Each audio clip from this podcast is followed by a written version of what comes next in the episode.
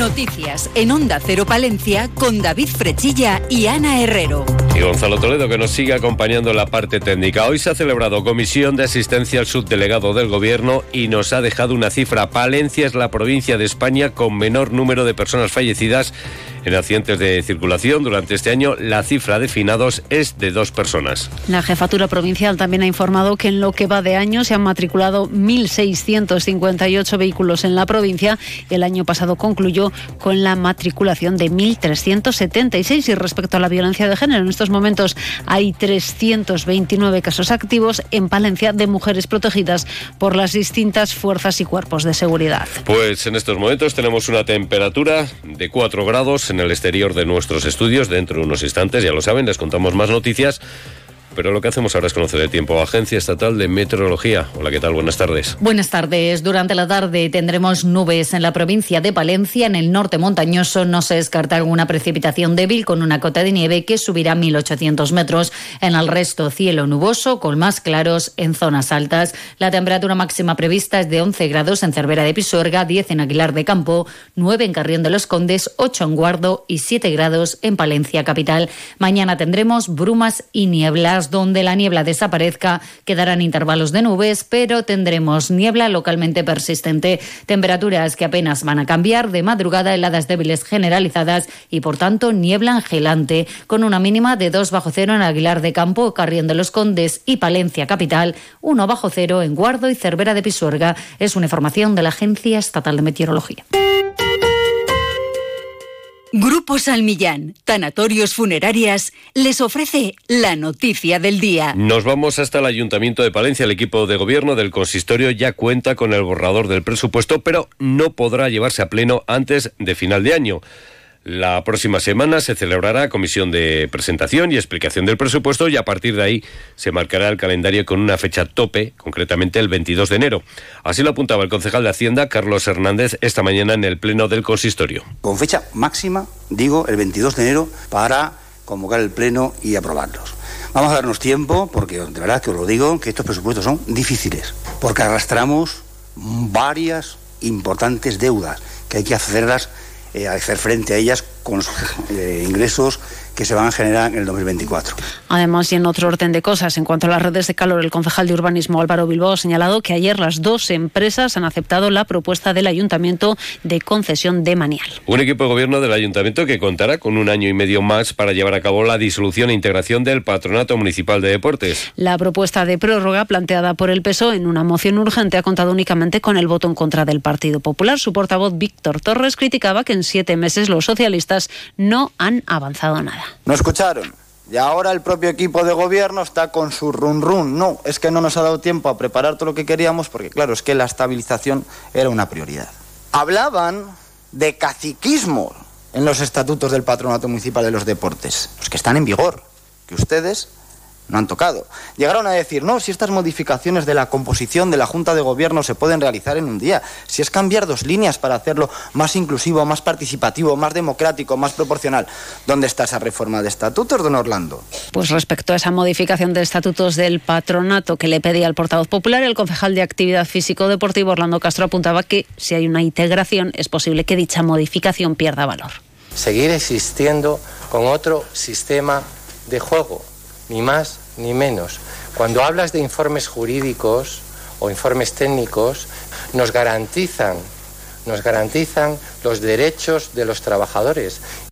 Además, Izquierda Unida Podemos ha llevado una moción para la reprobación del presidente de la Junta de Castilla y León por discurso de odio que ha votado a favor Izquierda Unida Podemos y Partido Socialista. Rodrigo San Martín es el portavoz de Izquierda Unida Podemos. Ya que desde el Partido Popular no se hace nada, creemos que la deriva en la que estamos con el vicepresidente a la cabeza la tenemos que tratar de parar desde el ayuntamiento exigiendo su cese voluntario y de no ser así, de no ser así que el presidente le cese de sus funciones.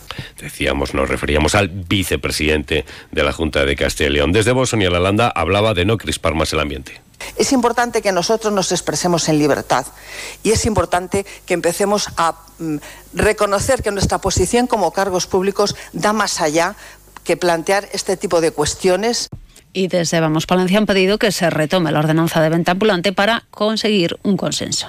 Luego, es eh, retomar las ordenanzas del mercadillo para llegar a un consenso cuanto antes y evitar prejuicios eh, económicos a los comerciantes y eh, prejuicios también a los vecinos y el Grupo Popular ha presentado una moción para la elaboración de un proyecto que tenga por objeto la realización del desdoblamiento de la Avenida Comunidad Europea. Se lo contábamos ayer, lo contaba ayer en estos micrófonos Víctor Torres. Y desde el equipo de gobierno han cifrado en 1.700.000 euros más el coste de expropiación de los terrenos del proyecto. Eso sí, se han comprometido a realizar esa memoria técnica y luego resolver si se ejecuta o no.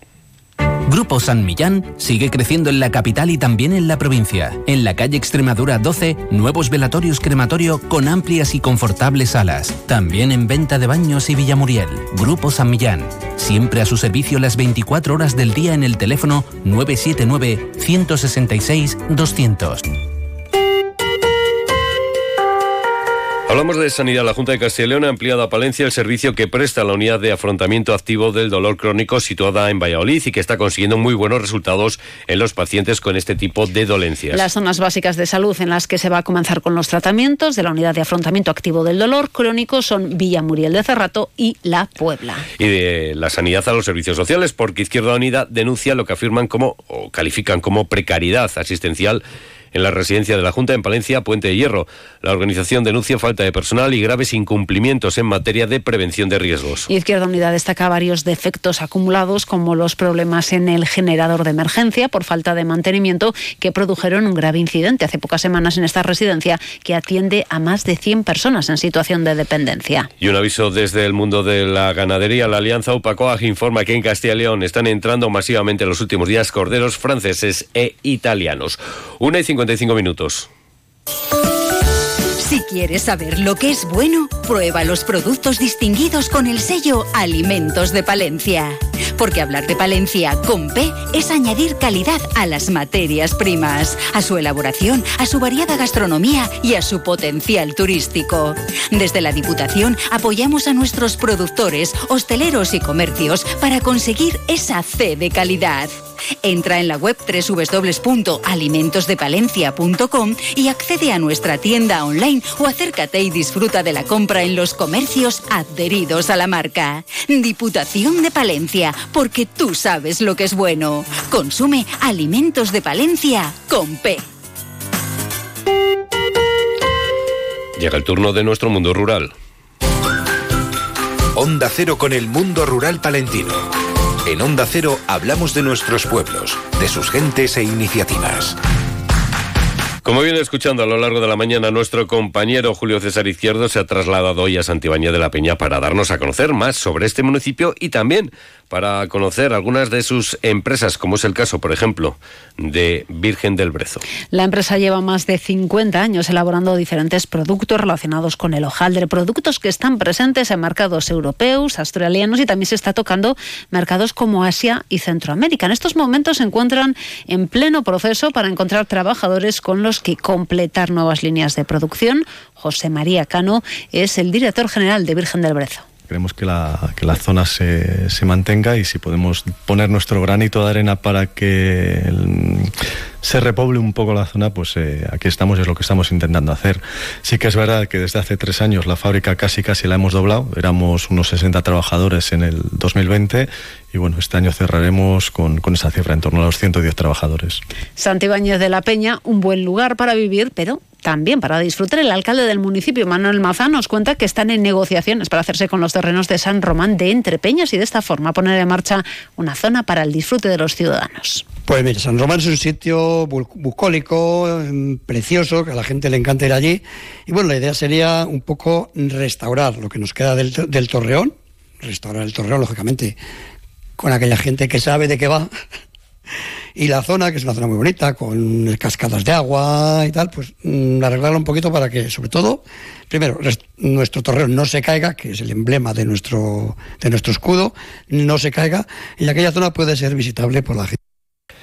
Y hablamos ahora de poesía porque el poeta catalán Sandro Luna recibió esta mañana de manos de la presidenta de la Diputación, Ángeles Armisen, y el alcalde de Paredes de Nava, Luis Calderón, el Premio Internacional de Poesía Jorge Manrique. Su obra La noche que Eddie Felson le rompieron los dedos. Se ha alzado con el galardón en su séptima edición. El jurado valoraba su gran originalidad y profundidad, así como su sencillez en la expresión. Escuchamos al galardonado.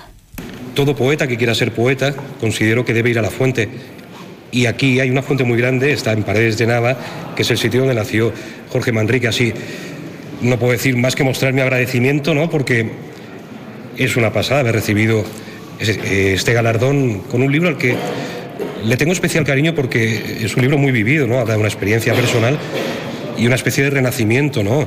Eh, y, suenan ecos de Louis Sun, que ya cantó Manrique, así que pienso que es un broche estupendo, ¿no? Para honrar la memoria de Jorge Manrique. Además, les eh, contamos que los ayuntamientos de Paredes y Herrera de Pisorga van a percibir 25.800 euros para ayudas a las personas afectadas por el conflicto de Ucrania. La Diputación de Palencia ha resuelto esta subvención. Nos vamos, llegan las dos, les dejamos con las noticias de España y el resto del mundo y les recuerdo que a las dos y media la actualidad, las noticias, los protagonistas de Castilla y León con Roberto Mallado y Lucía Barreiro. Buenas tardes.